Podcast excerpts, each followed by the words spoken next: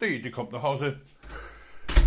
Ah ja, so, jetzt mache ich mal mal einen Tee und setze mich gemütlich hin. Ha, der Yeti setzt sich gemütlich hin, auf den Stuhl, schaltet den Teekocher ein. Oh, so, und jetzt das Wasser rein. Er lässt das Wasser in den Teekocher, stellt ihn auf den Herd und zündet ihn gemütlich mit einem Streichholz an. Und schon brennt die Flamme. Der Yeti schaut zufrieden auf seinen Teekessel und wartet, bis er anfängt zu blubbern. Oh, das wird ein feiner Tee. Ich glaube, ich mache mal einen Tee mit Honig und mit äh, vielleicht noch einem Schuss Orangensaft und dann, was? Was? Was ist denn da an der Tür? Gibt's ja gar nicht. Nee, der steht auf und schaut gleich nach. Hallo? Oh!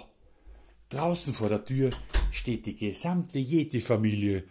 Yeti-Opa, Yeti-Oma, Yeti-Papa, Yeti-Mama und Yeti-Bruder aus Madagaskar und Yeti-Bruder aus dem Wald und Yeti-Bruder, da gibt's ja noch einen Bruder. Habe ich jetzt alle Brüder? Na egal. Auf jeden Fall, die ganze Yeti-Bespuche, die fallen ihm um den Hals, sodass der Yeti nach hinten fällt und sich gar nicht mehr aufrichten kann. Lass mir aus da, ich komme keine Luft mehr. Oi, oi, oi, oh. So viel Yetis auf einen Haufen hat die Welt schon lange nicht mehr gesehen. Vor allem so viele, viele verschiedenfarbige. Denn die Yeti-Familie, da sind nicht alle weiß. Nein, nicht alle sind weiß. Der Opa ist zum Beispiel grün, die Oma ist braun und der Papa ist blau und die Mama ist rot. Ist der so. Opa schlecht, wenn er grün ist? Nein, der Opa, der ist eine Mischung und so wie alle anderen Yetis sind sie eigentlich bunt, nur manche Yetis sind weiß. Und woher wissen wir das? Genau, weil in der Tierwelt sind auch nur die Albinos eigentlich weiße Felletiere. Ja, denn ein Hase ist normalerweise braun oder schwarz, aber so ein weißer Hase, der ist das was Besonderes und er hat auch rote Augen, weil dem fehlen nämlich Pigmente in seinem Fell. Die sind dann entweder rot oder blau oder grün oder so, wie der Yetis halt. Also auf jeden Fall braucht er äh, sicher mal nicht zu sorgen um Action, weil jetzt ist die ganze Yeti-Familie auf dem Yeti drauf, der kriegt doch immer keine Luft. Ja, Hilfe runter da. Der Opa sagt, Mensch, Yeti, so lange haben wir dich schon noch gesehen und Anrufe tust auch nicht. Jetzt haben wir uns gedacht, jetzt haben wir mal vorbei. Ja, mein Bub, sagt die Yeti-Oma, Yeti so groß. Ich hab gehört, du bist der Schneemoppet, Yeti, und du hast immer die Kinder retten, wenn der Krampus schlimm ist. Ich bin so stolz auf dich. Die Oma nimmt den Yeti seine Backe und macht ganz fest diesen hier. Und der Yeti sagt nur, ja, mal lernen, schau auf. Mama und Papa auch ganz stolz auf die Yeti. Der Papa sagt, Yeti, also, eins muss ich schon sagen, dass du, dass du da allein nicht im Wald lebst, ich habe geglaubt, das ist eine blöde Idee, aber ich finde das mittlerweile schon ganz gut. Gell, was ist hier? Hast schon ein paar Freunde, die Tischler, die Jager, dann die ganze äh, äh, Waldverwaltung sind ja alle deine Freunde und du bist ja wirklich wichtig da in den Herobern, gell? Also, das finde ich schon super. Mein Bub, sagt die Jete Mama, ich hab da was mitgebracht. Ich weiß ja, du wohnst allein nicht, aber da schau, selbstgebackene Yeti-Kekse. Der Yeti zuckt aus auf Freude. Toll, toll, toll, Yeti-Kekse, Yeti-Kekse, du, du. Yeti-Kekse sind nämlich einen halben Kilo schwer. Was? Ja, je, halbe Kilo schwer. Warum? Ein Yeti hat ja auch Schuhgröße 75. Ein Yeti ist ja noch generell groß, der ist der Magen groß, deswegen braucht der Yeti auch ziemlich viel Keksenergie. Der Yeti haut sich gleich einmal zwei halb Kilo schwere Yeti-Kekse rein. So ein Kilo Keks, der macht schon ganz schön satt. Sogar ein Yeti. Oh, dann gibt es, dann schenkt er Tee aus an seine Familie und es gibt jede Menge zu erzählen, dass der Yeti schwimmen gelernt hat, Snowboardfahren gelernt hat, Skifahren gelernt hat, dass der Yeti wie wir wissen, auch die ganzen Kinder rettet im Winter, wenn der Krampus kommt und so weiter und so fort.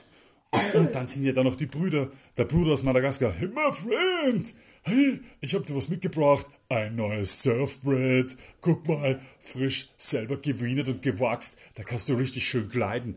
Vielleicht magst du es mal ausprobieren in dem Schnee, wenn wieder einer kommt. Sagt der Edi drauf. Ja, aber jetzt ist ja, jetzt ist ja, es ist ja Frühling, jetzt kann ich ja lang nicht fahren. Aber ich könnte vielleicht am See gehen, surfen. Man da auf Indisch konnte man ja da ein Segel aufstellen. Da hast aber Glück, mein Freund. Ich hab dir ein Surfbrett mitgebracht mit Mastanvorrichtung. Musst du hier nicht draufschicken? Schau mal hier. Und schon hat der Yeti die Öffnung am Surfboard aufgemacht und steckt schon einen Steckerl hinein zum Veranschaulichen. Und schon kannst du hier Segel machen. Und los geht's. Oh, der Yeti, der hat ja jetzt volles Haus und hat ganz vergessen, dass er heute eigentlich gemütlich machen wollte. Aber egal, wenn die Familie da ist, dann macht das alles nichts. Und so feiern die Familie Yeti ein fettes Fest. Und zum, und zum Allüberdruss kommen auch noch die beiden Eichhörnchen. Wie heißen die nochmal? Pick und Zwick? Nein. Fix und Foxy? Nein. Äh, habe ich die genannt. Äh. Ihr wisst schon, wen ich meine. Auf jeden Fall die zwei, die ihm geholfen haben beim Christbaum aufstellen und schmücken. Stimmt's? Genau die zwei. Ja, ja. Die kommen auch noch. Hallo Yeti! Juhu! Wie gehört, dass deine Familie da ist? Darf ich vorstellen, das sind meine Eichhörnchen-Helferchens. Die helfen mir zu Weihnachten immer den Weihnachtsbaum aufstellen. Und äh, das ist meine Familie. Das ist mein Opa, meine Oma, mein Papa, meine Mama und meine zwei Brüder. Der Bruder aus Madagaskar und der Waldjeti. Grüß Sie. Servus, my friend. Der Yeti mit seiner Riesenfamilie. Kaum zu glauben. Aber was Wichtiges hat der Yeti noch vergessen. Was könnte das sein? Hm.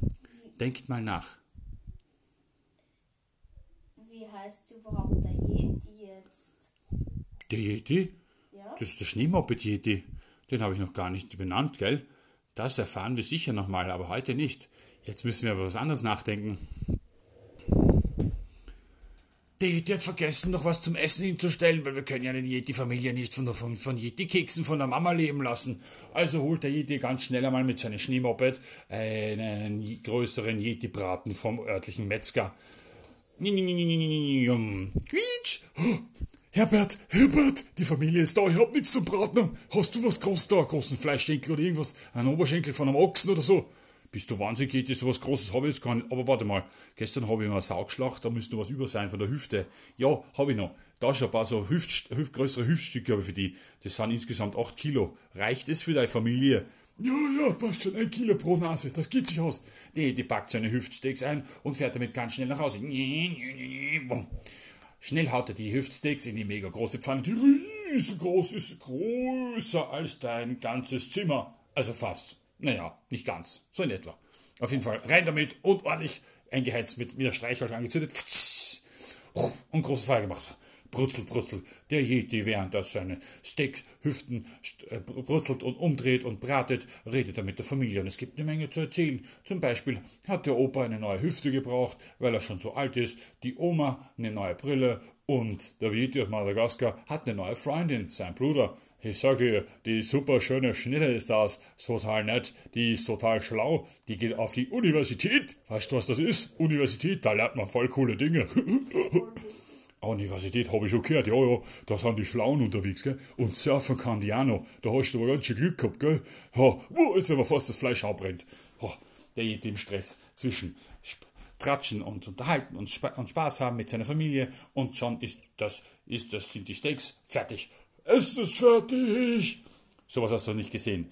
Während der Yeti noch die Teller auf den Tisch stellt, stürzt sich die Yeti-Familie verhungert auf die Steaks mit den frisch draufgelegten Teilen, äh, Stücken Fleisch. Nom, nom, nom, nom, nom, nom.